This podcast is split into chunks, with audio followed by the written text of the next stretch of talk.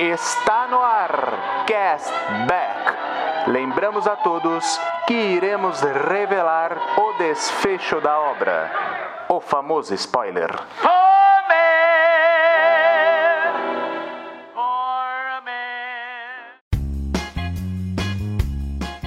Mais uma quinta, mais um hype. Sejam bem-vindos, castbackers. Eu sou o John e hoje finalmente nós vamos falar dele, The Man in Black, o Homem de Preto Adão Negro, desde 2007 em desenvolvimento. Finalmente, The Rock veste o seu manto. O filme está aí nos cinemas, estreou dia 20 de outubro e é claro que nós estamos aqui para conversar. E você sabe que eu não estou aqui sozinho, estou com os meus amigos hoje, Rodrigo Poli. Fala, castbackers, estamos na área e eu vou falar uma coisa para vocês. Vai ser muito legal falar sobre velozes e furiosos com poderes.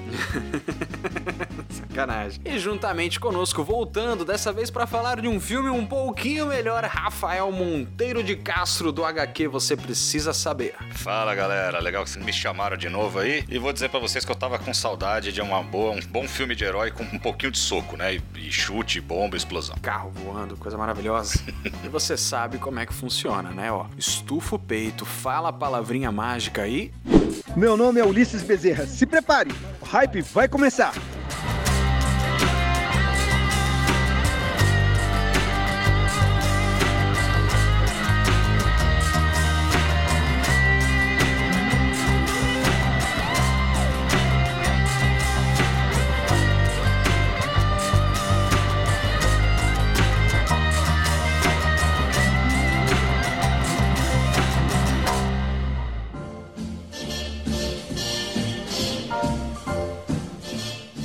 Antes de começar, eu queria falar com vocês das nossas redes sociais. Todas agora são castbackp, esse pezinho de podcast, tá bom? Então, se você quer contactar a gente lá no Instagram, Twitter, TikTok, so, todas as redes sociais são castbackp. E lembrando também que nós temos as notas, então nós vamos, depois desse bate-papo, depois dessa discussão aqui sobre esse filme, nós vamos dar uma nota para ele, sendo de 8 ou acima, Great Scott, em homenagem ao nosso querido Doc Brown, ou abaixo dessa média, então ele é Beef Tannen, não muito recomendável para assistir. E também teremos as leituras de mensagens que vocês deixaram no nosso último episódio, sendo esse de Batman, o Cavaleiro das Trevas, outro filmão da DC aí, tá bom?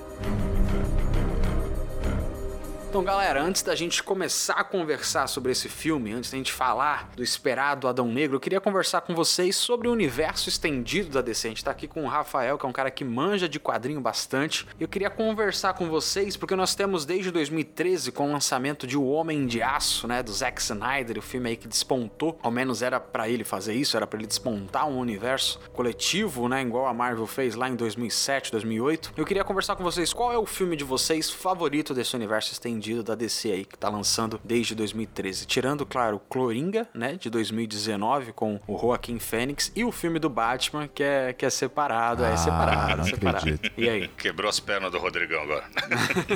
Essa me quebra, hein, John? o filme que eu mais gostei desde que saiu o Homem de Aço, dentro desses que vale votar, acho que até incluindo esses que eu não posso votar, é o Esquadrão Suicida do James Gunn. É o que eu mais gostei, porque ele é fiel. Quando eu digo fiel, não é que é igual, é porque é reverente aos quadrinhos. O, o Gunn é um cara que manja, ele traz personagens de um jeito, apesar de ele pegar uns personagens ridículos nesse filme, ele entende que eles são ridículos e mesmo assim ele é reverente a eles, ele não descaracteriza, ele deixa interessante e faz uma história gore, super violenta com esses personagens Z da DC. Então acho assim uma coisa mais legal que eu vi desde que eles começaram a tentar recriar aí o, o universo, fazer um universo coeso aí da DC no cinema, que a gente às vezes nem sabe se é coeso ou não é. Foi esse filme aí do Gunn, embora tenha outras coisas que eu curto também, eu não sou um detrator do Snyder nem nada disso. Acho que tem prós e contras aí no trabalho dele, mas acho que o maior acerto até agora para mim foi o Esquadrão Suicida do James Gunn. Legal, legal. E você, Rodrigo, conseguiu pensar em algum? Consegui, não, tem vários, né? Na realidade, assim, eu, eu sou meio fãzinho da DC, né? Então é complicado falar, apesar de que às vezes isso, em função de eu gostar da editora, eu fico meio bravo com algumas coisas que são feitas. Mas o Homem de Aço, pra mim, eu gosto, gosto bastante. eu vou falar de todos, né? Eu vou acabar. O Aquaman eu gosto muito também.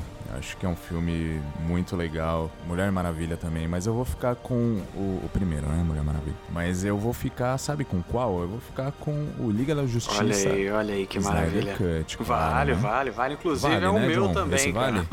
Ah, então tá bom. Que susto. Já pensou? Você fala que não, fala, pô, de novo, John? Você tá de marcação, hein? Não, mas é isso, cara. Eu acho que o Snyder Cut, pô, é completamente diferente, né, daquilo que a gente viu, do original lá, né? Mas eu acho que tem um- uma pegada, apesar de ser bem longo, né? Tem quatro horas aí. Mas eu, eu gostei bastante, assim. Eu acho que aí sim fez todo sentido tudo aquilo que o Snyder queria transmitir. Show de bola. Eu gosto também bastante. É isso aí. É, eu fico com ele também, cara. Depois dele, assim, se fosse pra escolher um, seria o Homem de Aço. Eu gosto bastante dele, eu acho ele maravilhoso. A trilha sonora dele eu acho maravilhosa. Claro que é aquela questão, né? Uma outra visão né, do, do Superman, é uma outra visão ali daquele que é o fruto de esperança da DC Comics. Mas eu acho que ele faz de uma forma muito bacana e com uma visão muito bacana do desse super-herói que é o panteão da DC. E eu acho que ele faz jus ali ao que é o Superman, né? Por mais que tenham escolhas duvidosas durante o filme, né? O pessoal, a galera mais chata cobra, fala, pô, o Zod joga um caminhão de gasolina em cima dele, ele em vez de impedir o caminhão de bater no, no prédio, ele só pula pelo caminhão e deixa o caminhão lá se explodir, matando um monte de gente. Mas é, é isso, sabe? Eu acho que no todo ali a mensagem dele é muito bacana. E o Snyder Cut é maravilhoso. Por mais que, né? Olha aí,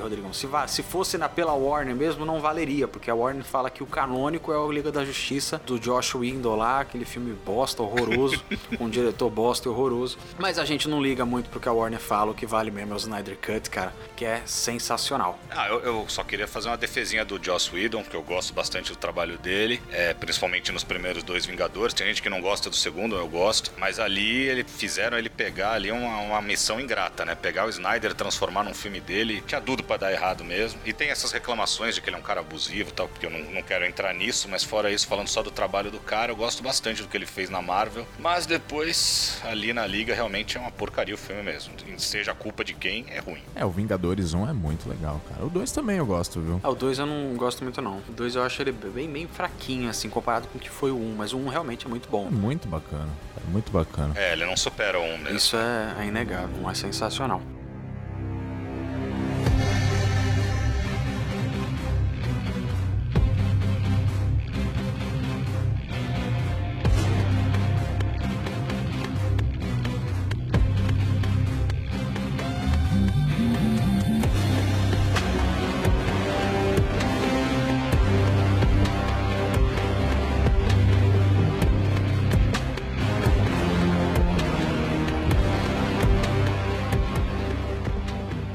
Aí nós temos aí finalmente ele que prometeu não só mudar a hierarquia do universo DC nos cinemas, como ele mudou também dentro da produtora do filme, né, cara? Porque ele já chegou demitindo aí o Walter Hamada, que era um escrotão que tava ali um racista, ao ver ali do nosso querido Ray Fisher, né, que denunciou, fez várias denúncias ali do Walter Hamada. Inclusive o Walter Hamada era a última cabeça que faltava cair da trupe que o Ray Fisher denunciou, né, dentro dos executivos da Warner ali. E ele finalmente caiu agora, né? Descobrimos que ele era a única pessoa que impedia o Superman de sair, ele que tava com essa loucura de afastar os maiores heróis da DC e colocarem novos, né? Sem a gente nem ter um gosto direito do que são os grandes heróis da DC. É tipo você pular 10 anos da Marvel e começar o universo Marvel com uma série da Miss Marvel. Não faz sentido, né, cara? Você tem que ter um universo coeso para depois você explorar as suas linhas paralelas. E aí nós tivemos o The Rock trazendo Adão Negro, esse filme aí que ele foi escalado, a primeira notícia de escalação de Adão Negro, The Rock como Adão Negro é de 2007, de agosto de 2007, cara. E esse projeto tá com ele desde esse tempo. É inegável que de 2007 para cá o The Rock teve uma ascensão gigantesca, né? O que provavelmente é permitiu esse filme de ser lançado, né? Porque um ator do WWE, não menosprezando ninguém, mas só um ator do WWE não ia conseguir ter a importância que o The Rock teve para lançar esse filme no cinema, né? Vocês curtiram o filme por alto assim? Vocês acharam bacana? The Rock na escalação é uma boa escalação. Cara, eu tinha uma expectativa grande pra ver esse filme, não por causa do The Rock, que é um cara que eu não acompanho muito, mas pra ver a Sociedade da Justiça finalmente aí na, na tela grande. Eu sou aquele cara que defende sempre trazer o resto do universo DC pras telas, e a DC bate muito na tecla de Superman e Batman, e eu falava, pô, galera, tem tanto personagem legal, vocês não estão arranhando nem a superfície ainda de tudo que dá pra explorar na DC, e fiquei bem feliz da, do The Rock ter essa ideia de botar esses personagens icônicos aí da Sociedade da Justiça Justiça. E a minha experiência com o filme foi essa: foi de, de ficar feliz de ver esses personagens tão bem caracterizados, um visual super legal, quase todos eles. Acho que todos eles. E a minha impressão do filme foi essa: foi um filme super divertido, filme de porrada, de soco, um roteiro que não é super elaborado e nem esperava muito isso. Eu tava com saudade mesmo de uma coisa meio épica, de grandes explosões, grandes socos e porrada, porque o gênero super-herói também é isso, né? Eu, eu gosto de defender que sejam feitas histórias mais inclusivas para o público adulto, né? Histórias de super-heróis é, no cinema e nas séries,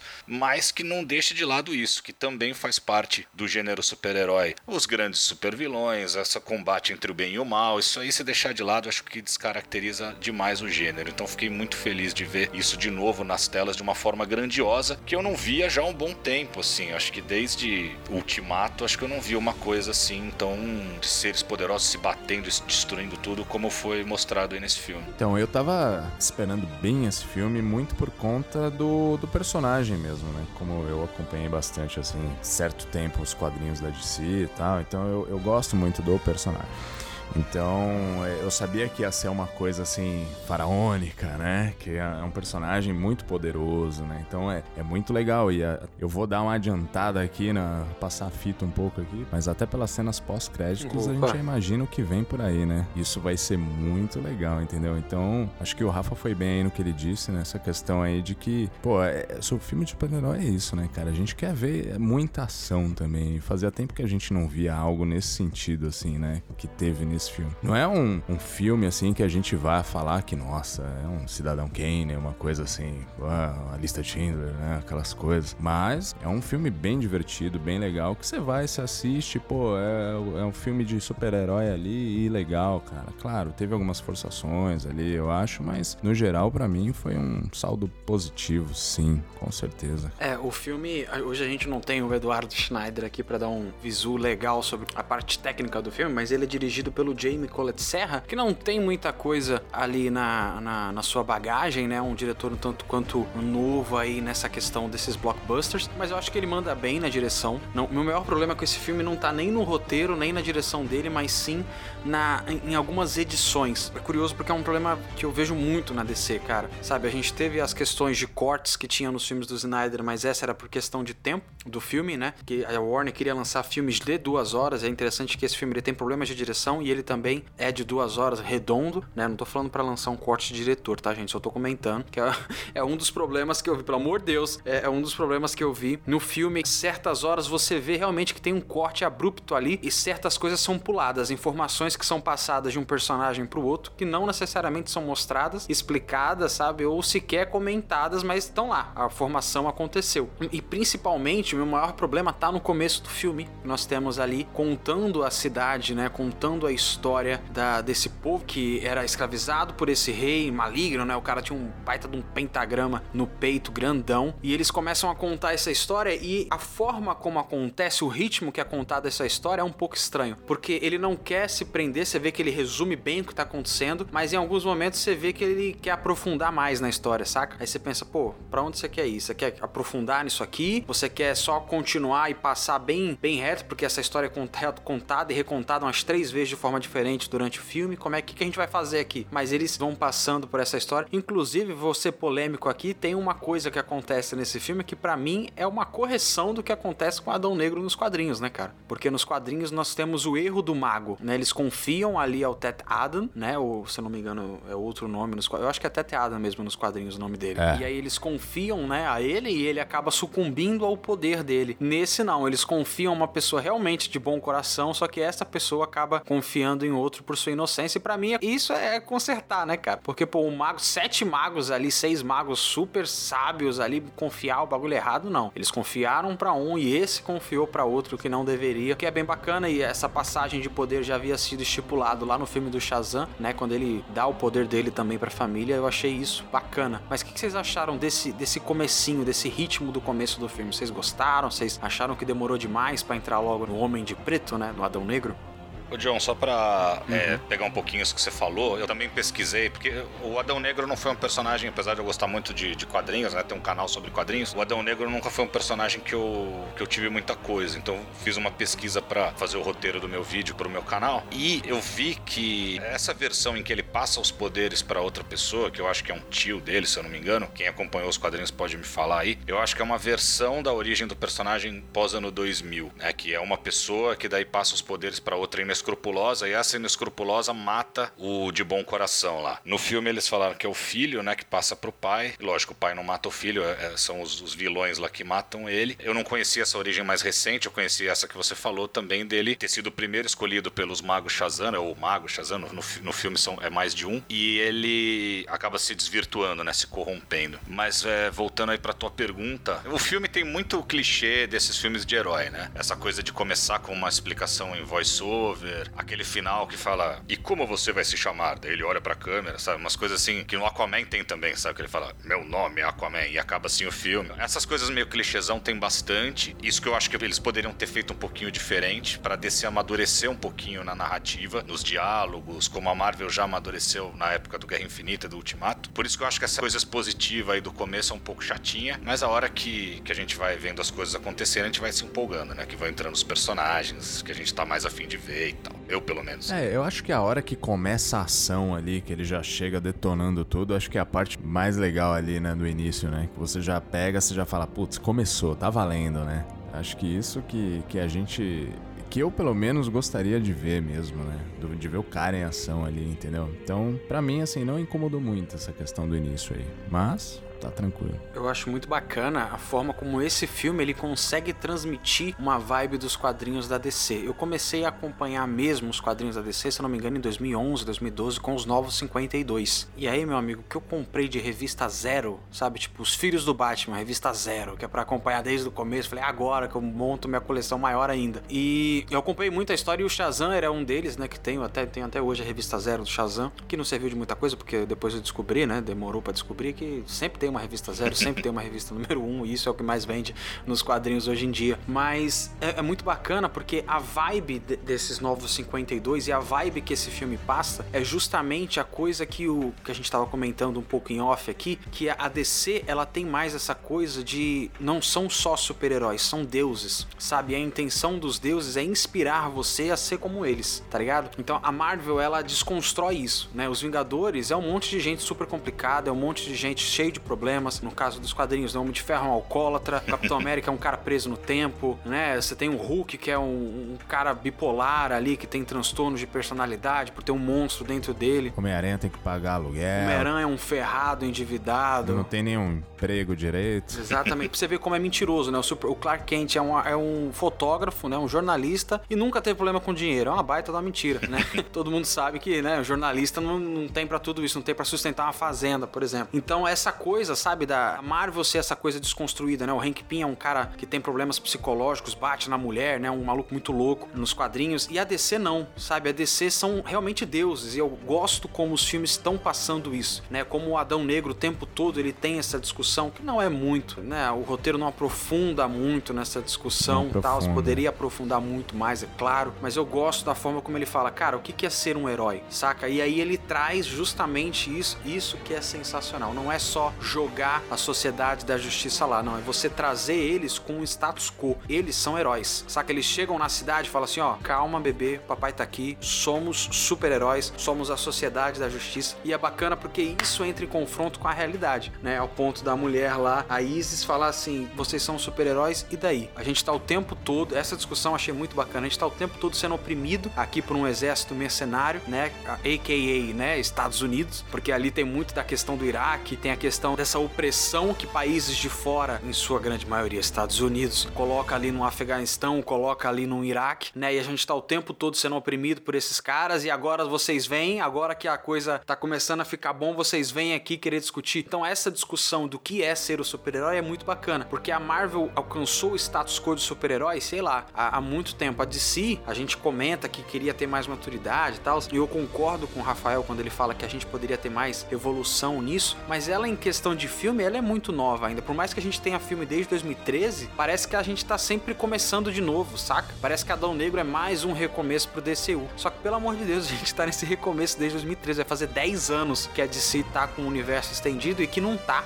saca? A gente teve Batman vs Superman, que deveria fazer bilhão, não fez, flopou por N questões, não vale aqui discutir. A gente teve finalmente a Liga da Justiça que foi o que foi, também não, a gente não cabe aqui discutir, mas finalmente o Adão Negro, acho que ele traz com a sociedade da justiça, com esses heróis que já têm um reconhecimento dentro do seu próprio universo e ele trata isso com naturalidade, ele fala, ó, isso aqui são heróis. Agora a gente vai discutir o anti-herói, vai discutir o Adão Negro e isso é muito bacana nesse filme. Oi, você, você falou uma coisa aí que acho que muita gente vai passar batido, para mim passou batido também, quando eu fui fazer o roteiro do meu vídeo. Eu tô falando aqui do meu vídeo, galera, eu tenho lá o canal, né, o HQ Você Precisa Saber. Quem quiser dar uma olhada também, eu fiz um vídeo sobre o Adão Negro, traçando um paralelo com os quadrinhos. Como são esses personagens nas HQs, no filme, a história, o que é adaptado, o que não é, quais são os easter eggs. Então, se tiver curiosidade, dá uma olhada lá. E uma das coisas que eu descobri, que eu não sei se você já tinha sacado, John, mas para mim foi só quando eu fui fazer a pesquisa aqui, é que a heroína do filme lá, que liberta o Adão Negro, é a Isis. E a Isis, quem é mais tiozão, sabe que é um personagem que surgiu na, na TV, né? Num seriado de TV dos anos 70, meio junto ali, um pouquinho depois, acho, da Mulher Maravilha. E ela tá no filme, e muita gente não vai perceber isso, porque ela não é a Isis ainda no filme. Isso, exatamente. Eu peguei, na verdade, a lista do IMDB, lá no IMDB ela tá cotada como Isis, né? Mas nem é o nome dela no filme. Mas ela é a personagem Isis, é bem, é bem bacana isso. Ela, ela, se não me engano, é daquela série de TV toscona do Shazam, não é? Do, do Capitão Marvel.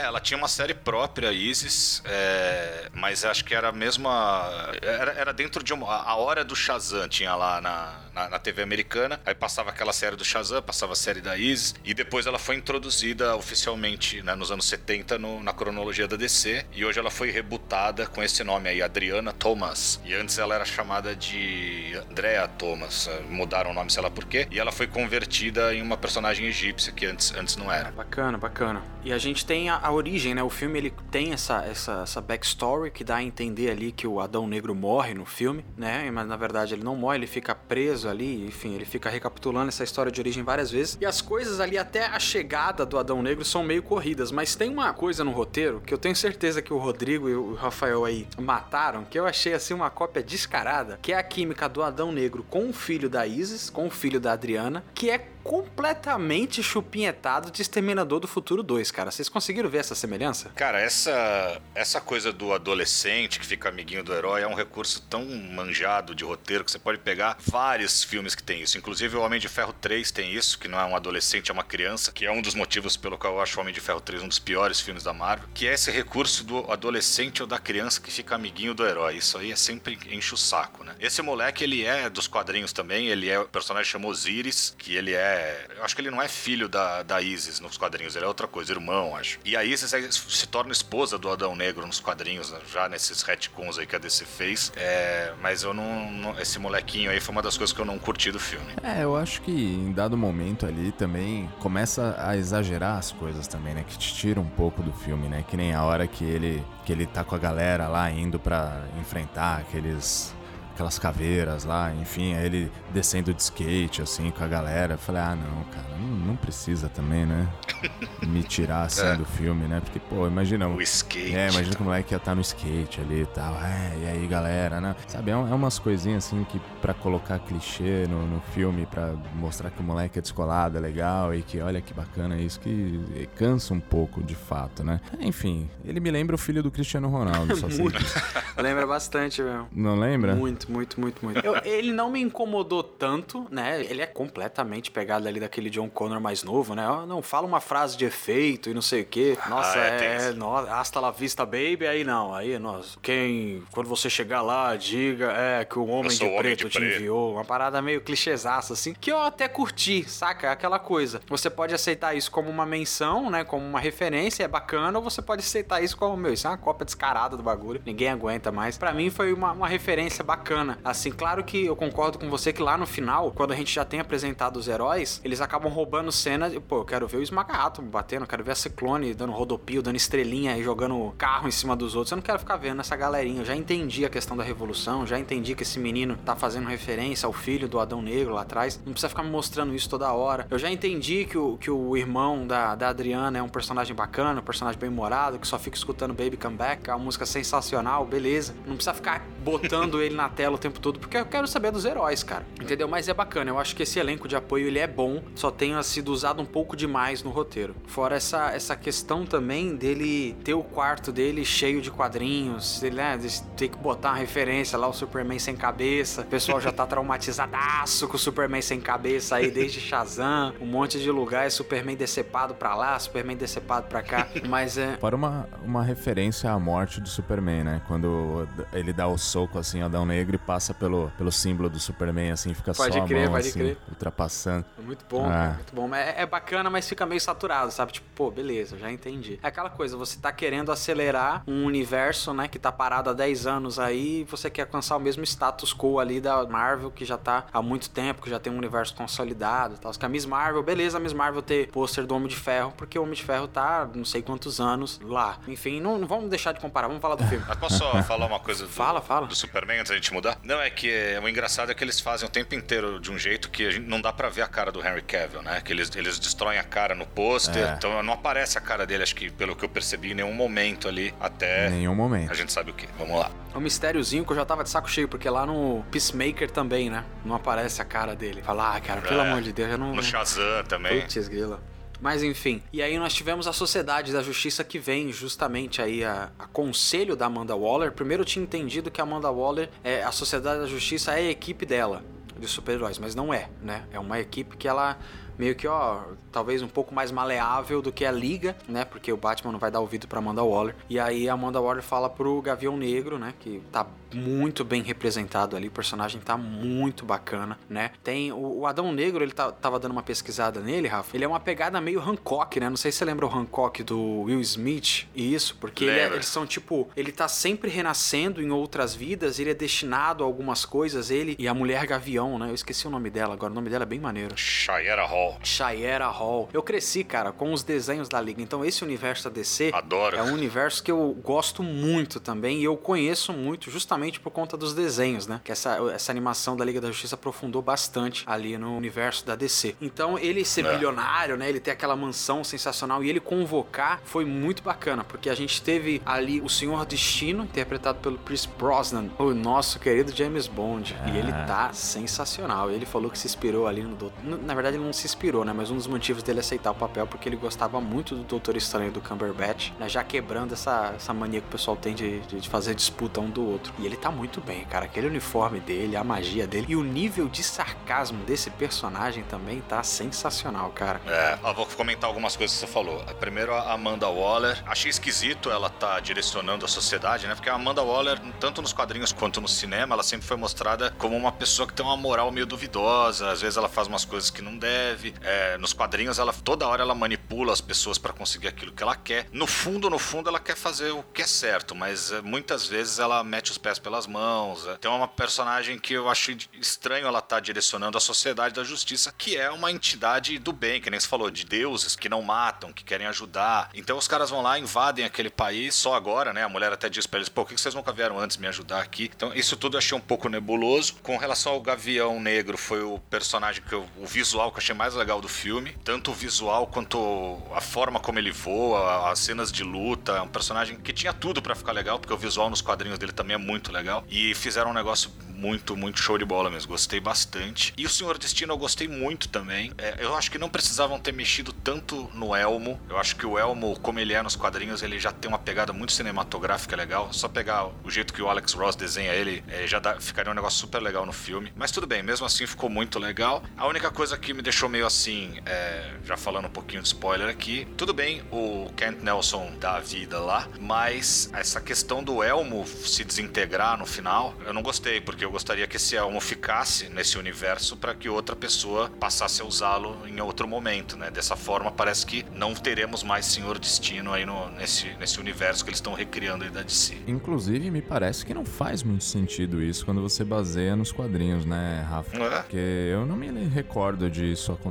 em nenhum momento. Várias pessoas já usaram o elmo de Nabu, né? Já teve várias encarnações do Senhor Então. Destino. Então, pô, seria legal se alguém ficasse com esse elmo, né? Pra ter uma deixa do que vem por aí. Mas aí ele vira pó do nada, vira purpurina. É interessante. Eu tive uma percepção diferente, Rafa. Eu entendi aquele fato dele se desintegrar, na verdade, como uma forma de teleporte, talvez. Saca quando o Lanterna morre e o anel vai embora? É meio que tipo assim, Ah, o, o capacete vai pra outra pessoa, porque eles citam no filme que você não pode mexer, diferente dos quadrinhos isso, né? Você não pode mexer no capacete porque ele escolhe quem que vai, vai usar. Então é uma pegada tipo assim, pô, esse portador morreu, agora eu vou pra outro, saca? Entendi, Mas pode porque ser. realmente ele simplesmente ser destruído não faz sentido. e Eu acho que nem com a mitologia em si do personagem, nem com o que foi proposto ali mesmo no filme, né? Que é ele escolher o seu portador. É, faz sentido. Tomara que seja isso. É um personagem muito bom pra você descartar, assim, né, cara? É. Pois é. E tem também o Esmaga Átomo e a Ciclone, né? Interpretado aí o Esmaga Átomo pelo Noah Centineo, que ficou conhecido aí pelo, pelo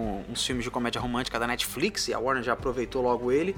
E a Quintessa Swindell, que é a Ciclone também. Eu acho que eles mandaram muito bem. É, a gente tem um pouco da personalidade ali. Você vê que são dois personagens pra conversar com o público mais novo, e eu curti muito. Eu gostei bastante do Esmaga Átomo, inclusive essa coisa de identificação. Ele tava, quando ele aparece a primeira vez, ele tá com a mesma jaqueta que eu tava no cinema. Eu falei, olha aí que legal, cara. Que bacana. Que tava dando um frio. Eu falei, olha aí que legal. Representação. E, e eu achei bacana que eles não descaracterizaram totalmente o personagem, né? Você vê que ele é o sobrinho, na verdade, do Esmaga Átomo original. Eu vi uma galera já esmagando. Olha, esmagando o personagem. Olha só que.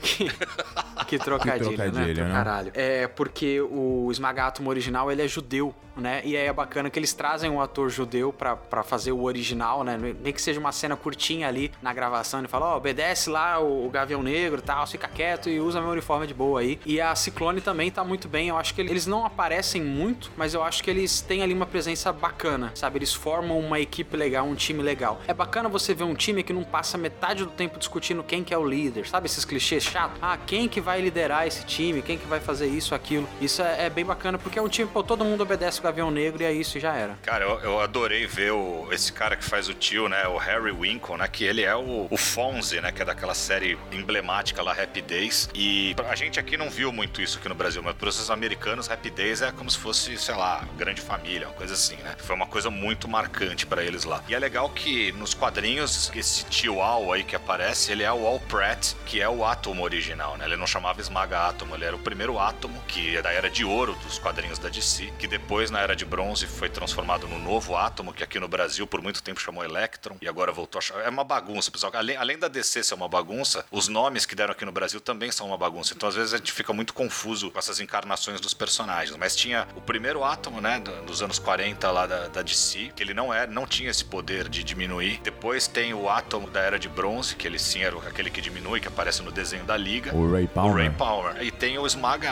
Átomo, que ele começa como Nuclon na Corporação Infinito, que ele era filho adotivo do Átomo original. Então tem essa série de coisas bagunçadas aí. Daí criam o Esmaga Átomo. O visual do Esmaga Átomo foi criado naquela série Reino do Amanhã, que é muito legal, es- desenhada pelo Alex Ross também, escrita pelo Mark Wade. E os caras gostaram tanto que acabaram mudando ele. Não, deixou de chamar Nuclon, passou a chamar Esmaga Átomo com aquele capuz azul na cabeça. E eu achei demais os efeitos no filme em que ele cresce, a hora que ele cai. Tipo, é muito crível, muito legal. Os efeitos especiais do filme, pra mim, são irrepreensíveis, assim. Não sei se vocês acharam alguma coisa mal feita, mas eu achei muito legal toda essa sequência dos Maga Atom. Então, só a máscara que a gente tava brincando aqui, que, que faz lembrar a cara do Deadpool, né? Não precisava daquelas coisas redondas no- ao redor do olho. Mas no- nos quadrinhos é um capuz azul na cabeça, né? Uma coisa meio simplória. Você curtiu, Rodrigão? A Sociedade da Justiça? Cara, gostei, gostei, mas né, da época que eu li um pouco, tinha até aquele, aquele flash com aquele pinico na Ah, cabeça que eu sim. esqueci. O original, Flash né? original. O Flash original, Jay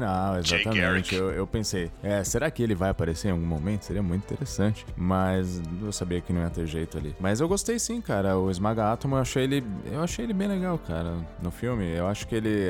Aquela pegada dele ser meio desastrado, assim, meio inocentão, assim. E aí toda hora o Gavião Negro chega para ele e fala, eu e você, eu e você. É muito bom é isso. Bacana, achei que o humor ficou na medida, assim, sabe? Porque tem horas que a gente cansa um pouquinho de mega, de muito, muito humor, mas acho que ficou na medida com ele ali, né? E gostei também da Ciclone, cara. Eu acho que os efeitos de quando ela dá os golpes dela, cara, é uma coisa, meu, é animal, cara. Eu achei aquilo muito bem feito, realmente. Ah, e a Ciclone, ela vem, né? Também vem do, da série Reino do Amanhã. Ela se passa no futuro, Reino do Amanhã, né? Então o Alex Ross criou um monte de versões futuristas dos personagens principais. Ela é uma versão do Tornado Vermelho, né? Nesse mundo do futuro, mas a galera gostou tanto também que acabou trazendo pro presente como uma neta da primeira Tornado Vermelho. A primeira Tornado Vermelho dos quadrinhos era um personagem cômico, ridículo, com uma panela na cabeça. Era uma mulher meio gordinha, assim, que era uma dona de casa. Era uns negócios bem anos 40 é, bobinho, né? Da época da proibição do Comics Code Authority e tal. E depois teve o segundo Tornado Vermelho, que é um android, que é o mais conhecido aí, que é um cara vermelho, um robozão. É, que é bem legal. Que é bem legal. E ela é como se fosse neta desse, dessa Mahanko, que é a primeira Tornado, e ela passou por um, um experimento que colocaram nanobytes nela e ela assumiu esse poder aí meio robótico de criar tornados, que é do, do segundo Tornado Robô. Aqui é só o papinho nerd.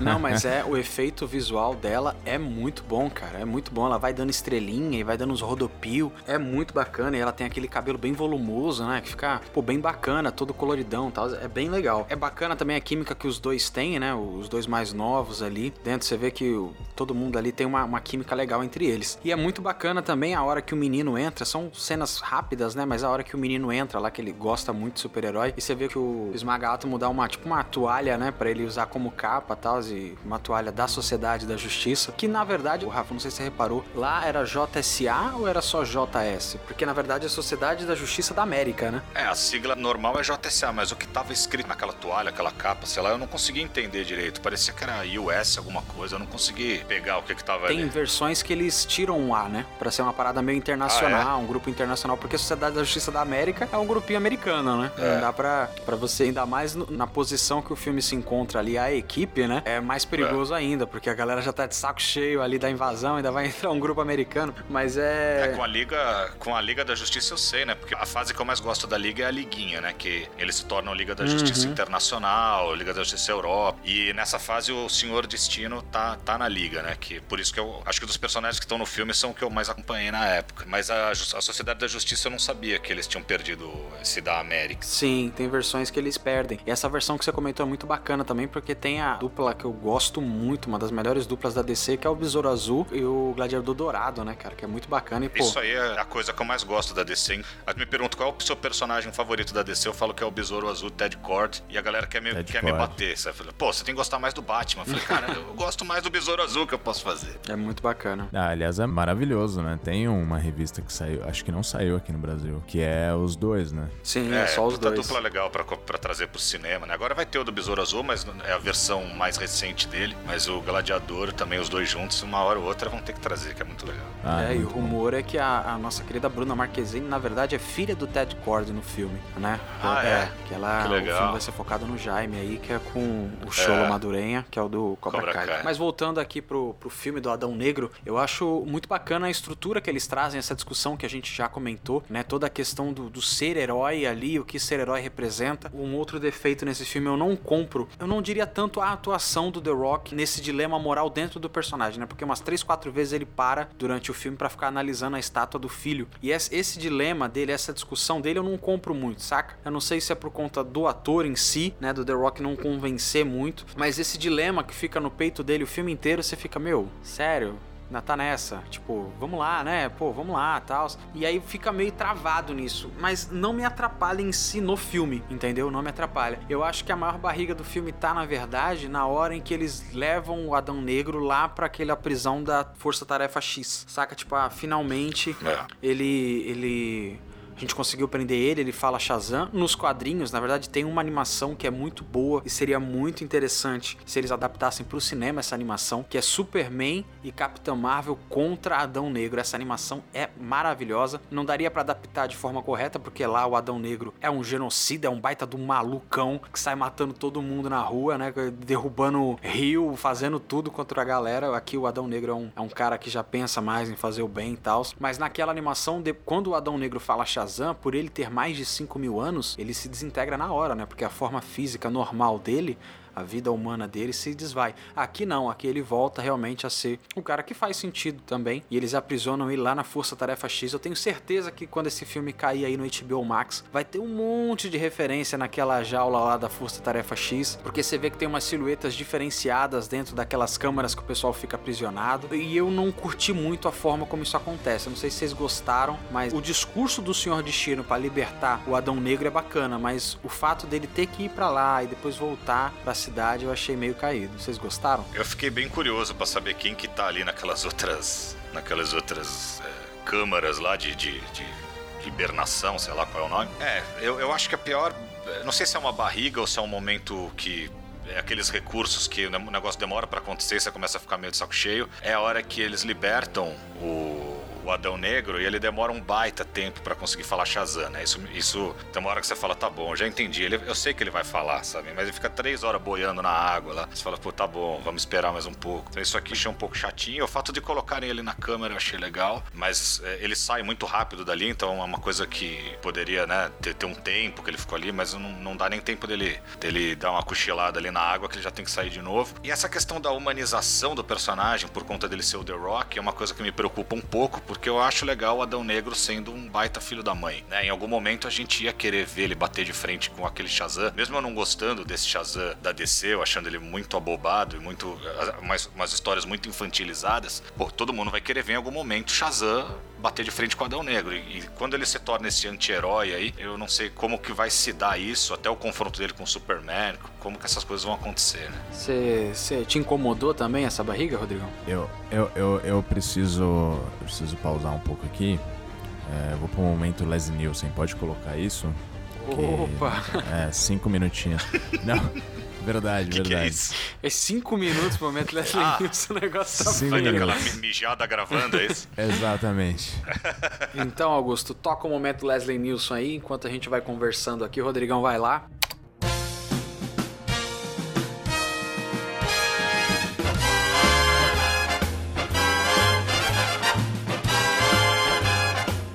Queria comentar contigo, o Rafael, que você falou aí tal do Shazam, né? A gente tem já o Shazam tá indo pro seu segundo filme. Eu gosto dele, mas eu te confesso que eu não tenho o menor interesse de ver o Shazam combatendo esse Adão Negro dos cinemas, cara. Não sei se por conta do personagem realmente não, não mostrar o poder que ele tem, igual nos quadrinhos, ele ser aquele cara gigante. Para mim, é, tá muito mais interessante ver o Superman caindo no palco esse cara do que o Shazam que a gente tem. Deixa o Shazam lá, o Shazam é um filme realmente mais divertidinho, mais infantil. Não tem problema, tá, tá beleza. É, é, é legalzinho, mas na porradaria deixa, deixa os adultos falar, saca? Deixa o Adão Negro cair no palco Henrique Cavill aí, que os caras é bomba de cavalo o filme inteiro. Não, eu, eu, também não tenho interesse por conta desse Shazam ser quem é, assim, esse, esse molecão e tal. Mas o fato dos dois terem o mesmo símbolo no peito e você jamais colocar os dois em contato, eu acho é meio, estranho. meio né? Esquisito, né? É. Não, concordo, concordo. E sei lá, eu acho que as oportunidades que esse filme traz é muito boa. Realmente ele vem trazendo um frescor muito maior pro universo DC, né? Que a gente sempre fica naquela discussão, nossa, e agora? O que, que vai ser? O que, que, eles vão fazer? Eu acho que esse filme vem para acalmar os, os nervos um pouco. Tipo, olha, a gente tem um universo consolidado aqui, esse universo existe, a Mulher Maravilha tá aqui, o Batman tá aqui, o Aquaman, o Cyborg tá aqui. Tem uma hora, isso eu achei muito bacana, tem uma hora que o menino larga a mochila lá, e aí a primeira revistinha que cai é a revistinha do Cyborg. Falei, pô, bacana. Então o universo tá lá, sabe? Eles têm, eles existe isso. E agora é questão de realmente você explorar, né? Eu comentei, comecei falando do Walter Hamada aí, era um cara que era o presidente da DC, igual o Kevin Feige é presidente da Marvel Studios lá. A diferença é que a Marvel tem um estúdio, a DC é só um departamento dentro da Warner. E a gente vai ter uma Sim. nova liderança, isso é fato. Agora, se isso vai ser bom ou ruim, só o tempo vai dizer aí pra gente. É, eu acho muito legal eles manter o que dá para manter, sabe? Fica muito essa discussão, vai ficar o Henry Cavill, vai vai ficar o Ben Affleck. Eu quero que esses caras fiquem para manter o que já tem. Para mim, nunca deveriam ter, por um momento, ter pensado em descartar o que o Snyder começou. Eles deveriam ter arrumado o curso. Ah, certas coisas não deram errado, então vamos ajeitar, vamos arrumar. E não, ah, vamos renegar aquilo e fazer outra coisa. É o que eu faria, tentar ajeitar. Então, quando eu vejo que esses caras estão continuando, o próprio Momoa, é uma pena lá que o tal do Ezra Miller é um maluco. Apesar de eu não gostar tanto dele, eu preferia manter do que trocar o ator. Então eu fico feliz por isso e por eles estarem introduzindo um monte de personagem novo. Eu acho que a DC precisa colocar. A própria Sociedade da Justiça tem muito personagem legal. Tem o Pantera, tem o Homem-Hora, tem um monte de. Né, naquele seriado da Stargirl, dá pra ver até. Eu tava vendo com a minha mulher, ela perguntou: é o mesmo grupo lá do Stargirl? Eu falei: é, só que aqui é como se fosse Malhação Stargirl e aqui a gente tá vendo os caras numa outra versão, né? E esses personagens que aparecem no, no Adão Negro ainda não apareceram lá no, nessa série da Stargirl. E é muito bacana o peso que o The Rock tem e a sabedoria, né? Porque o cara botou, soube ali administrar esse filme, soube trazer, ele não consegue segurar muito a língua, né? As cenas pós-crédito ele falou no tapete vermelho do filme, na premiere, ele já contou para todo mundo. Hoje, né, na, na, data, hoje a gente tá gravando dia 20 do 10, as contas oficiais do Adão Negro postou um vídeo do Adão Negro conversando com o Superman no celular e o que eles estão conversando é exatamente as falas que eles falam nas cenas pós-crédito. Então, tipo assim, meu, toca online essa cena logo, porque você não sabe guardar segredo. Não é assim que cenas pós crédito funciona, cara. Mas é, mas é bacana ver que esse cara ele lutou por isso e ele gosta disso, né? Isso que é legal. Não, eu fui ver aquele Liga dos Super Pets lá porque me, me mandaram a cabine de imprensa, nem tava muito afim de ver, mas eu fui lá ver. E a cena pós-créditos desse filme Liga dos Super Pets é o Superman e o Adão Negro com seus animaizinhos conversando, sabe? Então já era uma baita dica de que isso poderia acontecer também no filme do Adão Negro, mas ninguém, não caiu a ficha para ninguém, nem para mim. Aí quando começaram os rumores, não vai ter o Superman na cena lá pós-créditos, eu falei, ah, por isso que eles brincaram com aquilo também no, no, na animação do Super Pets. E apesar de eu não, não, eu não ser fã do The Rock, acho que foi o primeiro filme que eu assisti na vida do The Rock. Né? Os caras falam, ah, você tá exagerando. Eu falei, é verdade. Eu não me lembro de ter assistido outro filme do The Rock, porque os filmes que ele faz normalmente não é o tipo de filme que eu curto. Mas eu acho que ele combina muito com o personagem, eu acho que ficou legal, apesar dele não ser um grande ator. Ele lá, com aquele, puto, o cara é gigante, sabe? É legal você ver um cara assim, interpretando um casca grossa, assim, na personagem de quadrinhos. E é o cara que lutou por esse filme, né? Que ele queria colocar, ele que parece que tava afim de botar a Sociedade da Justiça. Então, assim, pelo que ele fez pelo filme, de querer trazer os personagens e fazer do jeito que ele queria, acho que ele tem bastante mérito aí. Pronto, voltei. Opa, então, Augustão, pode cortar a música aí do momento Leslie Nielsen. Vamos voltar aqui para discutir sobre o filme, porque as cenas de luta, a gente tava comentando um pouco por alto aí, mas elas são bem gravadas, assim. Tem momentos que tem algum problema na edição, mas as cenas são muito bem feitas, né? Tem aquela coisa clássica do super-herói, né? De destruir prédio. Um gavião negro pega carro e joga em cima do cara, aí ele destrói o carro fritando o carro. Aquela coisa de se salvar. E é muito bacana ver também aquela coisa que quando dois heróis, no caso o Adão Negro, eu sei que não é um herói, né? Aqui tratado como anti-herói, quando eles dois se encontram, sempre tem a clássica porradaria, né, cara? E eles caem no pau toda hora. O Gavião Negro, ó, não pode matar. Aí ele vai e puxa um machado com dois gumes, né? Que consegue decepar qualquer um e dá-lhe pra cima. Aí o humor também ali. Acho que vocês falaram que não curtiram muito essa coisa, né? Do, do adolescente e tal, mas eu gostei a forma que o Adão Negro solta um humor sarcástico de vez em quando, sabe? Ah, não, o bandido tem que cuidar dele. Pega e leva o cara lá pra cima. É, é bem bacana tem coisa legal. Eu acho que os Maga Átomo funcionam como um alívio cômico legal. Sim. Essa coisa do sarcástico ficou legal. O molequinho mesmo que eu não. Esse eu não gostei muito, não. Uhum. Ah, o, o, o molequinho, ele. Eu até gosto desse clichêzinho, assim, do, da, da criancinha, do, do adolescente que faz amizade com. Sabe esse contraponto, assim, do cara, do cara muito poderoso e, e a criança, assim? Eu gosto disso. Mas acho que em determinado momento isso começa a cansar. Quando tem muito, isso começa a cansar um pouco, assim. Você fala, pá, tá, tá bom, beleza, sabe? Começa a exagerar um pouco essa parte no filme, pra mim, né? Mais ali pro final. Mas, mas assim, não, não é uma coisa assim que estraga a minha experiência, entendeu? Mas, de certa forma, eu acho também que as, as lutas estão muito bem coreografadas. Eu acho que ver o Adão Negro em ação é muito legal. Eu gosto muito também do Gavião, cara ele lutando é muito legal. Os dois toda hora dá um pau e aí o, o Senhor Destino ali fala: É, vai começar. É engraçado, essa cena é muito boa, cara. Vai e senta, né? Come uma pastilha, é muito bacana isso, cara. pastilha. Como ele vê o futuro, né? Ele já sabe. As cenas de ação acho que é a melhor coisa do, do filme. E principalmente isso, os, os embates entre Gavião Negro e Adão Negro. Às vezes eu tenho dificuldade de falar Gavião Negro. Em inglês é Homem-Gavião, né? Não, deveria ser Homem-Gavião, né? E os caras traduzindo no Brasil errado e isso fica- acabou ficando assim, lá, lá de trás, da época, sei lá, da Ebal, sei lá. Mas é isso, ele... O, o jeito quando o Adão Negro bate nele, que ele voa longe com as asas, assim, esse negócio é, acho que é o ponto alto do filme. E quando Adão Negro joga os caras pra longe, assim, isso é muito bom também. É engraçado. cara. É, a galera fala, cara, você matou ele? O cara, é, É, Não sobreviveu. eu acho que ele não sobreviveu. É muito bom, é muito bom. É muito bom. É bacana, cara. É, é, é um personagem muito bem colocado ali, que não tem muito tempo de tela, mas tá ali, é construído de uma forma muito interessante. E aí aquela coisa, o fã ele traz o molho, né? Ele traz o carinho que ele tem pelo personagem, as memórias que ele tem pelo personagem. E eu gosto, o Rafael tá aqui, o, o Gavião Negro nos quadrinhos, ele é um baita de um, um egocêntrico, de um babacão também, né, cara? Você vê que ali ele não engole muito sapo, não. Ele e o Adão Negro, a gente comentou aqui, é um jogo de ego gigantesco e nos quadrinhos ele é assim também, né? Pensa num bicho com ego lá em cima. O Gavião Negro é um dos personagens que tem a história mais complicada de todos os super-heróis, assim. Ele, ele começa nos anos 40 como a reencarnação de um príncipe egípcio. Aí na Era de Prata, que, né, que todos os super-heróis foram reinventados, ele é reinventado como um alienígena de Tanagar. E aí lá na frente, depois da crise nas Infinitas Terras, os caras juntam as duas coisas. Ele é um cara de Tanagar que caiu no Egito, lá no, no Egito Antigo, e se tornou um príncipe egípcio. Então, e, e teve vários reboots esse personagem. Então é, é bem complicado da gente acompanhar.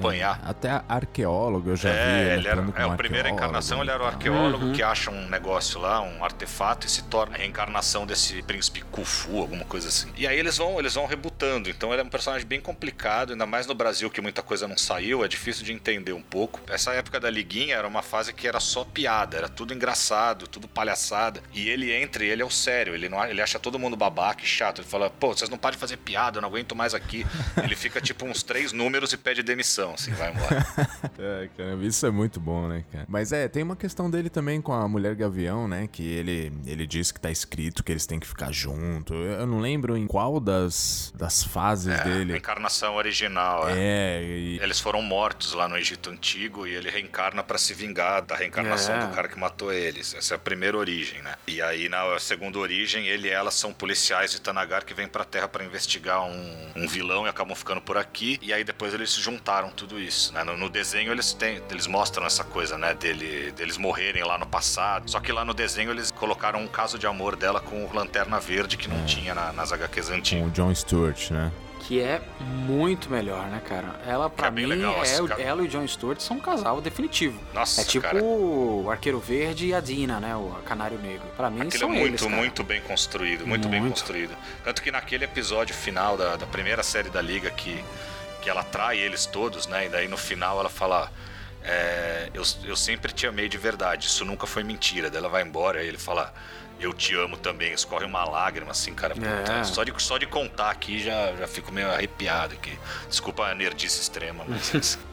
Mas aí, voltando pro filme, nós temos a, a questão do vilão, né? Que, claro que quando nós tratamos de um anti-herói, é necessário você trazer ali um vilão máximo, alguém realmente 100% ruim. Nesse caso, é realmente 100% ruim. Os caras traz o capeta pra brigar com o Adão Negro, né? O Sabak. Cada letra dele é uma história bem bizarra. Eu confesso que eu não conhecia desse personagem. Já vi ele, assim, alguma coisinha ou outra, mas eu não conhecia nem a história, nem a origem, nem nada dele. E ele é, é basicamente aquilo ali que tá ali no. Não tem muito, se eu não me engano, a história da coroa. É mais a questão de, tipo assim, olha, se o Mago Shazam tem um campeão, né? Que o Mago Shazam é uma pessoa boa, nós do mal também teremos um campeão. E aí eles consagram esse cara. Assim como o Shazam, cada letra significa é, o poder de alguém, né? O Sabak também, cada letra dele significa um demônio, né? Significa alguém do inferno. Você tem Satanás e tal. Cada um significa uma coisa. E eles trazem, eu achei o visual, a gente tava, vocês comentaram do CGI. O visual tá muito bom, cara. Nossa, o CGI Nossa, tá cara. perfeito feito, não tem o que falar. E o poder dele é de fogo e a parada vai comendo fogo ali em todo mundo. É muito bem feito a luta final. É, eu também fui dar uma pesquisada para entender melhor quem era o personagem. É, tudo que você falou é isso aí mesmo, certinho. É, só lembrando uma coisa também, que o Shazam do, do Adão Negro, as iniciais são de outros deuses, são só deuses egípcios, né? As iniciais do Shazam, é, o Capitão Marvel, né? O antigo Capitão Marvel, que hoje em dia é o Shazam, são deuses gregos e romanos, e o do, e o do Adão Negro são deuses egípcios. Mas isso foi mudado depois também, com o tempo. E no. E que nem você falou, Sabak são iniciais de, de Satã, de meu Deus Zebu, essas coisas, é, encarnações do demônio. Na primeira encarnação dele, ele tinha uma aparência humana, mas ele foi criado pelo demônio para bater de frente com o Capitão Marvel. E na segunda encarnação, já ano 2000, que ele já tem essa cara de demonião aí. Achei um, um, vilão um, um, pouquinho clichê, né? O demônio e tal, mas, mas pra bater de frente com o Adão Negro tinha que ser um cara meio, né, super poderoso também, então achei que encaixou legal. Ah, e ele já é um cara que é do universo ali, né? Ele é um vilão do, do propriamente do Capitão Marvel também, né? Isso. Então já, já tá ali. Agora, realmente eu não consigo imaginar esse Shazam da atualidade no meio desses dois aí, cara. Fica meio complicado. É.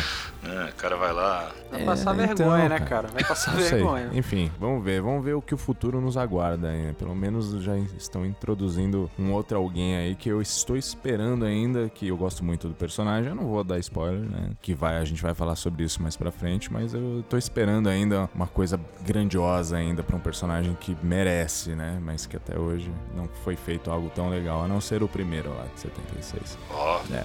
Olha aí, vai faltar prédio pra esse cara destruir, cara. Então, então. Pra esses malucos destruir. Essa foi polêmica, hein, Rodrigão? Porque tem muita gente que curte o segundo filme, inclusive eu. Mas eu entendo que no meio do filme entrou umas papagaiadas lá. Mas mesmo assim eu, eu gosto bastante do segundo também. Mas aí o Homem de Aço é legal. É, sei lá. Vamos ver o que, que vem aí. Você pu pulou Superman Retorno, cara? Que isso? Não, é, é, eu acho que assim, são, são filmes legais, assim, O Homem de Aço e tudo mais. Mas eu, eu acho que ainda não sei, cara, sabe? Tá faltando alguma coisa ali, sabe? Não, não sei ainda o que é. Mas, vamos o que eu mais quero ver. A gente já tá dando spoiler, acho que a gente, até a gente já comentou aqui desse spoiler. É, não, o aviso de spoiler tá no começo do episódio, pode falar, não tem problema não. O que eu quero mais ver com esse personagem, que é o principal, né? Um dos principais personagens da, da, da DC, é, é, é, mudar um pouquinho o vilão, sabe? Quase todo filme são sempre esses dois vilões que a gente sempre viu enfrentar ele. Ou o vilão inventado, que é muito ruim, ou esses dois vilões dos quadrinhos que, é, que Zod sempre é um. Luthor. Ou é Zod ou Lex Luthor. E tem é, muita pronto. coisa legal. Tem Mongol, tem Darkseid, tem, tem Brainiac. É, o Superman, né, que a gente tá falando. Então, assim, pô, tem Brainiac, tem, tem Mongol, é, tem Darkseid, tem então, uma coisa legal pra botar, né? O próprio Adão Negro, não sei se vai ser no filme dele que vai rolar a treta, não sei. É, é que pra mim, assim, eu sou meio fã do Superman, né? Então, tem muita gente que torce o nariz pra ele hoje em dia e tal. Mas pra mim, ele é o, é o, é o super-herói, é o herói dos heróis. Ele tá é o definitivo, não tem como. É, tem como. entendeu? Ele é o primeiro super-herói da história. Exatamente. E, e, sabe, a Warner tem um, um ativo desse na, nas mãos, assim, cara não, não, sabe o que fazer, cara. O cara é o Superman, velho, sabe? É. Enfim. Era o meu primeiro herói com superpoderes, tá? Só para quem falar que antes tinha o Fantasma. Então, o Fantasma é, é anterior, mas é, não tinha superpoderes. Tem vários personagens antes que eram meio mascarados tal, mas não tinham super. O primeiro que teve superpoderes foi o bom e velho Homem de Aço. Eu acho que falta, na verdade, uma tratativa boa com o Superman para deixar ele no status que ele tem que ter, sabe? Porque o Superman, além dele ser super poderoso, dele voar, dele poder ter um potencial de cenas lindas lindas em questão de luta com ele, o Superman ele é um símbolo, saca? E o Christopher Reeve lá e o Richard Donner entendeu muito bem isso. Que você não precisa de um cara super musculoso, né? E nem cenas fantasticamente incríveis para você mostrar a importância que esse personagem tem na sociedade, saca? E eu espero que eles consigam trazer isso, sabe? Uma das cenas que eu acho mais linda do Superman é uma, se eu não me engano, é o All Star Superman, que ele abre o quadrinho Nossa, com uma moça se matando, né? Uma moça tentando suicídio na, na beirada de um prédio e ele chega se aproximando dela e ela toma um susto, ele vai, abraça ela. Ele é aquilo, cara. Saca? Ele não precisa é. só tirar a menina da beira do prédio e colocar ela na polícia ou só punir. Não, ele vai lá, ele senta, ele conversa, ele fala: olha, tem esperança, sabe? Calma, relaxa, ele é a bondade, saca? Eu acho que falta trazer isso. Eu entendo a visão que o Zack Snyder trouxe desse cara com potencial destrutivo gigante, né? Do potencial de cenas lindas gigantes que ele tem. Inclusive no filme do Adão Negro tem muita cena em slow motion, né? Uma baita referência aí ao que o Zack Snyder fez. Mas eu acho que falta você trazer esse símbolo de personagem de volta, né? Porque hoje em dia a gente tem uma, uma geração que talvez entenda mais de Homem de Ferro, né? Que não era ninguém nos quadrinhos até 2008 do que o Exato. próprio Superman. Exato. E você falou uma palavra aí que é interessante, João. É exatamente isso. Ele é o símbolo da esperança, né? Exato. Assim, assim como eu gostaria muito de ver o Batman detetive no The Batman, eu vi demais. Apesar de que eu fiz uma reflexão recentemente no episódio de Cavaleiro das Trevas e tem ali o Batman detetive. Mas a gente vê ele muito mais detetive no Batman do Robert Pattinson. Então, o Superman do Snyder, eu vejo uma clara referência ali ao Injustice. Total, que é, total. Que é aquele total. Superman destrutivo, que pode ferrar com tudo, entendeu? Eu vejo essa pegada. Então eu acho legal também ter isso. Mas acho que tá faltando essa questão da, da- do símbolo da esperança, que ele é, né? É a encarnação da esperança, praticamente. É, eu concordo com o que vocês falaram. Inclusive, eu acho que um dos grandes pecados do Snyder é, foi não ter conseguido mostrar o Superman como essa luz em contraposição ao Batman, que é as trevas, né? Fica o Superman como um cara meio perdido e sem voz, enquanto o Batman vai fazendo tudo ali e ele não tem reação, ele nunca sabe o que dizer. Então, assim, é, eu acho que o Superman é exatamente o que vocês falaram. Ele é o cara que salva, não é o cara que mata. Ele é o cara que impede a destruição, ele não é um cara que destrói uma cidade inteira pra pegar um cara, sabe? Então, assim, eu acho que tá na hora de mexer nisso aí. Lógico, ele é um cara super forte, ele tem que bater de frente de- com os vilões e arregaçar, mas ele tem essa coisa, né, de ter que tomar um baita cuidado, porque tudo pra ele é só ele encostar que ele pode destruir qualquer coisa. Eu acho isso legal. E você falou do The Batman lá, eu também gostei bastante da pegada detetive, achei um filme muito bom, mas eu prefiro quando eles fazem uma versão do Batman, não deixando de lado a parte fantasiosa das HQs, sabe? E essas últimas encarnações do Batman, fora do Snyder, né, a,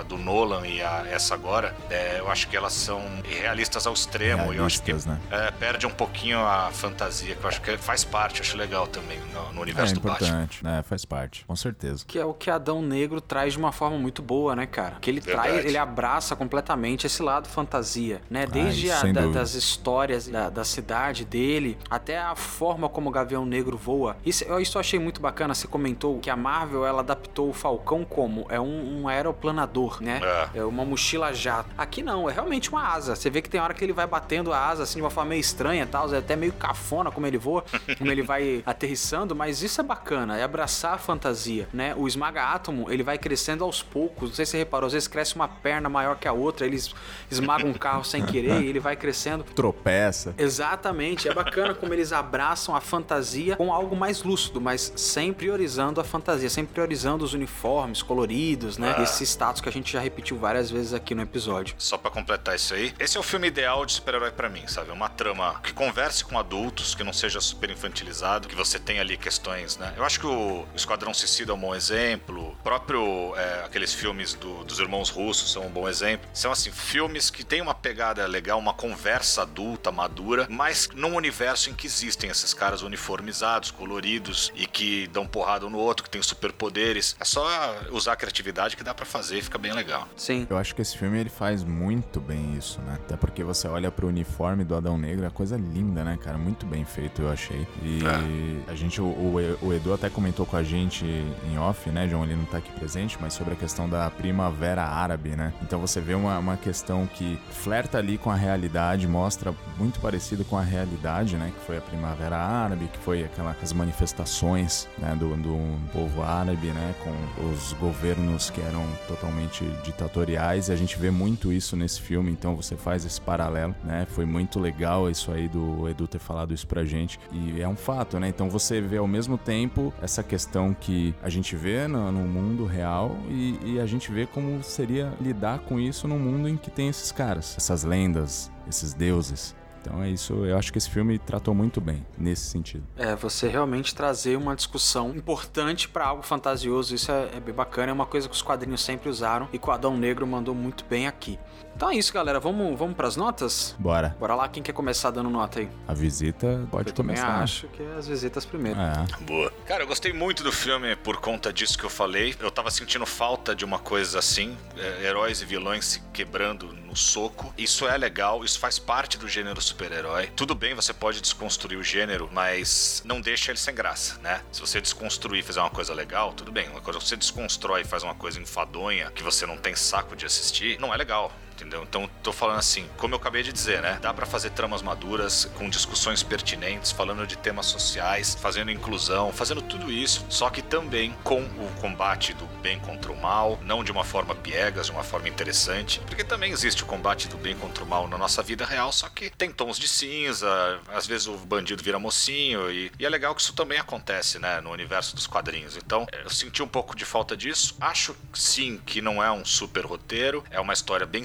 simplesinha, tem até alguns furinhos, umas coisas que você fala, puta, isso aí não faz muito sentido, mas eu tava sentindo falta de uma coisa assim, porque as últimas produções que eu vi de super-heróis, principalmente as da Marvel, estão fugindo muito disso. E sei lá, eu acho que perco um pouco a empolgação, sabe? De assistir um negócio que você fala, puta, não teve um combate, não teve um enfrentamento, não teve uma, uma cena pra você vibrar e falar, olha isso que sensacional, sabe? Então tava sentindo falta mesmo. Então gostei, acho que tem grandes méritos. Relevo as falhazinhas de roteiro, vou dar uma nota legal porque eu tava com boa expectativa para esse filme. Eu ainda não sei se é o filme que eu mais gostei de super-heróis esse ano, mas é um dos que eu mais gostei com certeza. Vou dar aí um 8,5 para ele. Maravilha, maravilha, 8,5. E aí, Rodrigão, você quer ir? Eu posso ir? Eu vou, eu vou. Manda bala. Então, acho que é um filme muito legal, ele é frenético, né? Porque a hora que a ação começa, ela não para mais, ela vai até o final.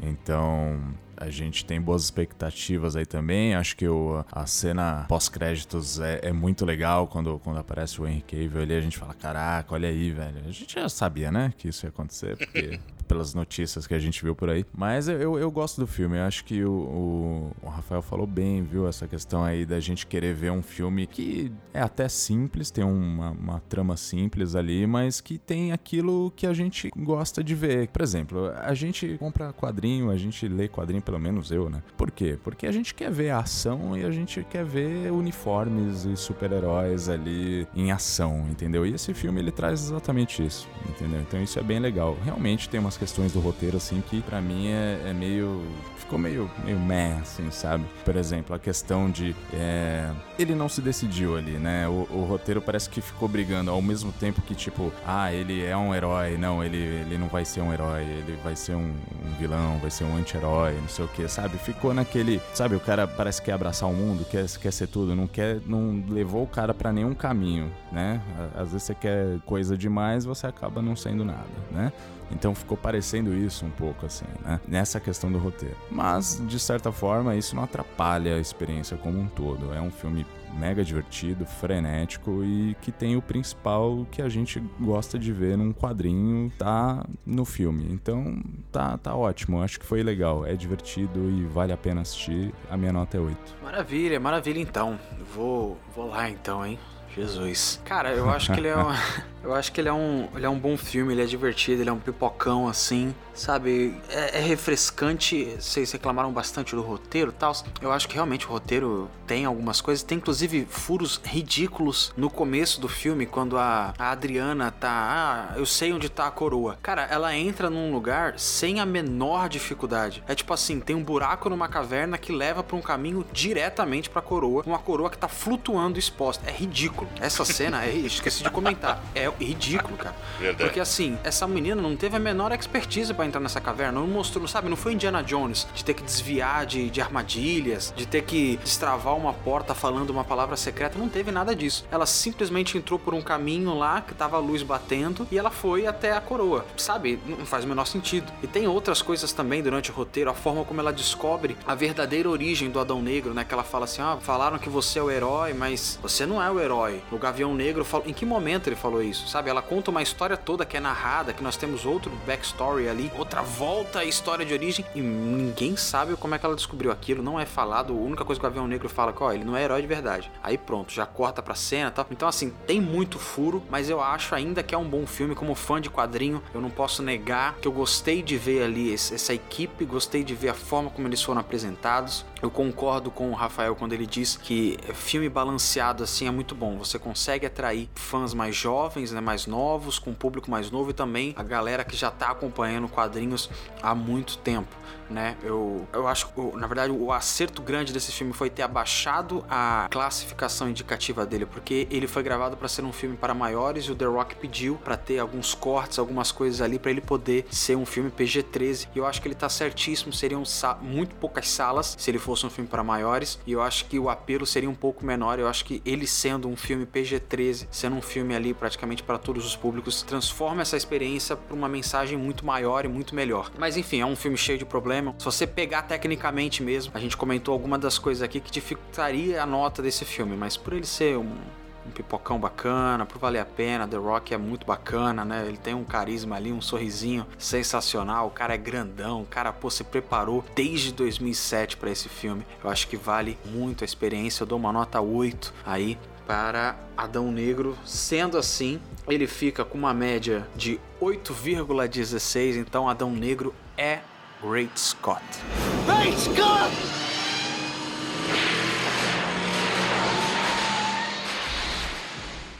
É isso, altamente recomendável, aconselho todo mundo aí a assistir, principalmente pelas cenas de ação. A trilha sonora do filme é boa também, tem Baby Come Back aí, que é, que é muito bacana. A última vez que eu tinha escutado esse, essa música num filme foi lá em Transformers, em 2007, né, com, com Sam Witwicky dentro do Camaro, cantando Baby Come Back, cantando pra Megan Fox ali. Aliás, esse filme tem vários momentos assim que lembram um pouquinho Transformers também. Né? Lembra, total, total. Umas cenas de luta que você não tá entendendo nada, né? É bem Transformers, você não sabe onde é cabeça, onde é braço. Não, e tem bastante bastante música legal, né? Eu acho que ele não coloca a música tão bem quanto o James Gunn põe nos filmes dele, mas gostei muito de ver, por exemplo, Bullet with Butterfly Wings do Smashing Pumpkins. Tem umas músicas que eu curto que, que aparecem ali. A cena que ele vai torrando todo mundo, né, cara? Que ele vai fazendo uma cadeia de raio ali, torrando todo mundo, é muito boa mesmo.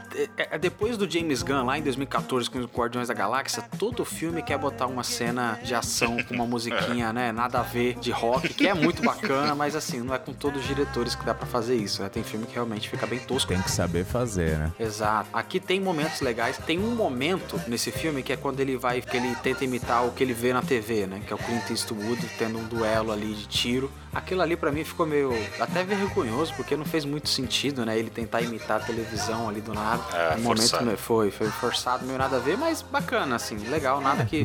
Vale pela aparição do Clint. Exato, exato. E ponto. e esse filme é sensacional. É maravilhoso. Hum, nada muito a se destoar. Mas é isso. Vamos. Tem, tem leitura de, de recados, Rodrigo, do, do episódio Opa, passado? Temos. Você quer fazer um, um bate-volta aqui ou quer que eu leia todas? Pode ser, você lê um ou lê outro. Tem, tem quanto? Tem bastante? Tem três. Pode ser, você lê um, eu leio outro, depois você lê de um. Fechou. Bom, então vamos para o Correio Castbacker, que eu inventei esse nome agora.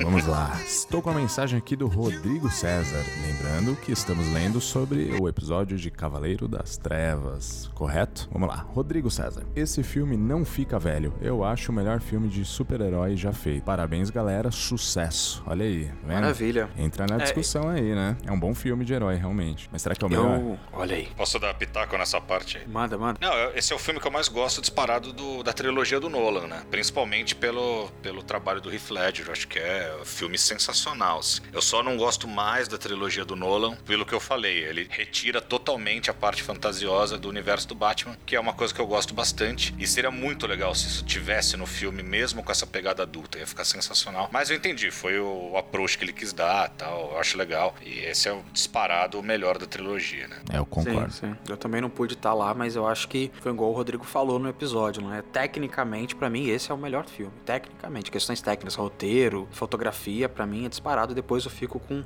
Homem-Aranha 2 aí do, do, nosso querido Sam Raimi. É melhores filmes de heróis da história, você tá falando? Isso, eu fico com Homem-Aranha 2 ali, cara. Eu acho o nosso Homem-Aranha 2 pra mim é sensacional. É, eu, pra mim os dois melhores filmes de heróis da história são Guerra Infinita e Ultimato. Olha Mas aí. eu sou, sou meio Marvete, né? Mentira, eu, sou, eu gosto dos dois, mas eu, mas eu acho realmente que foi, foi um evento aquilo lá. O Guerra Infinita era como eu tá vendo uma história em quadrinhos na tela, eu nunca tinha visto uma coisa assim no cinema. E o Ultimato tem, tem seus problemas, mas tem cenas tão épicas e coisas tão relevantes que acontecem ali que também não dá para não colocar como uma das coisas mais legais que eu já vi no gênero na, na tela, assim. Uhum.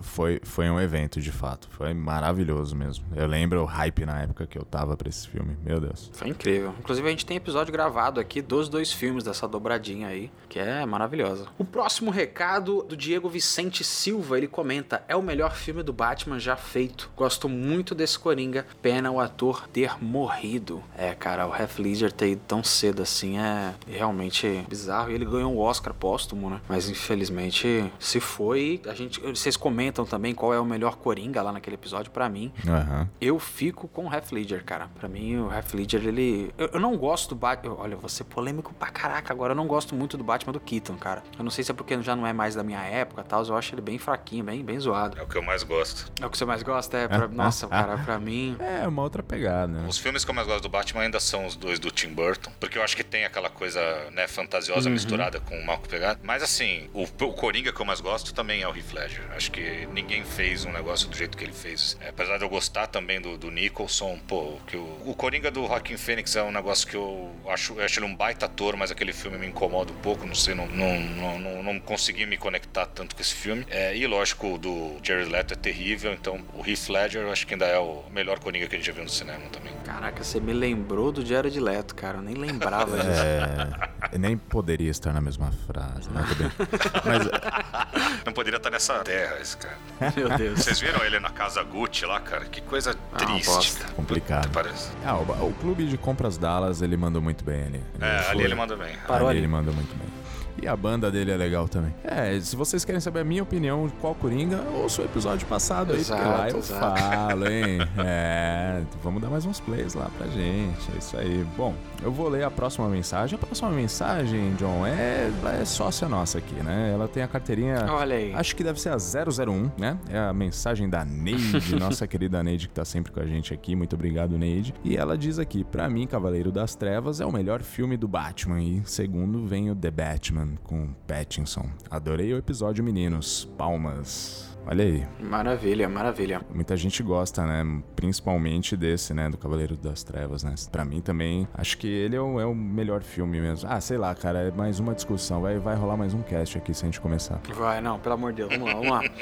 E ó, então pra fechar, a gente pode falar das nossas redes sociais e o Rafael também, lembrando que as nossas são arroba castbackp, esse pezinho de podcast. Rafa, fala pra gente aí onde é que a galera pode te achar, cara. Então, o canal do HQ Você Precisa Saber, lógico que é no YouTube, né? Então, se você digitar HQ Você Precisa Saber, já vai aparecer lá. Se você quiser acompanhar também no Instagram, tem bastante coisa legal. Arroba HQ Você Precisa Saber. E estamos também no Facebook.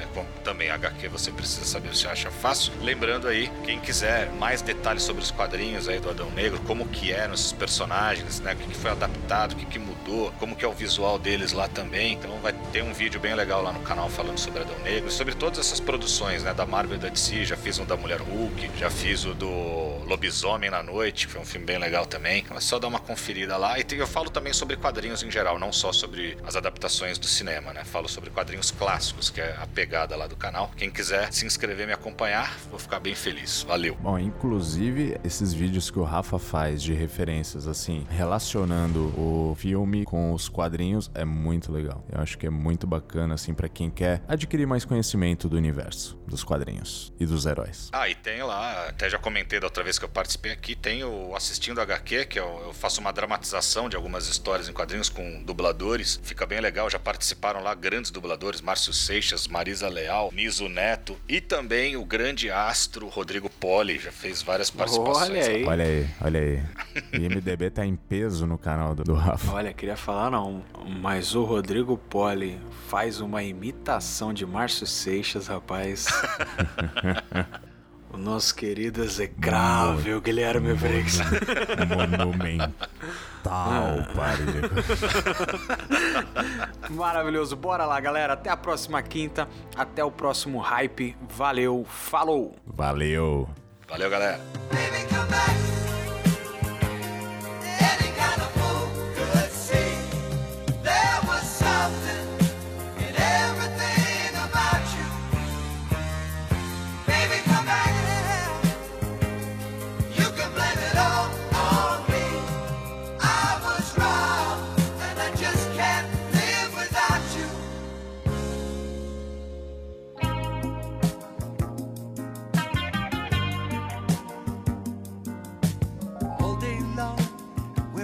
mask of false bravado.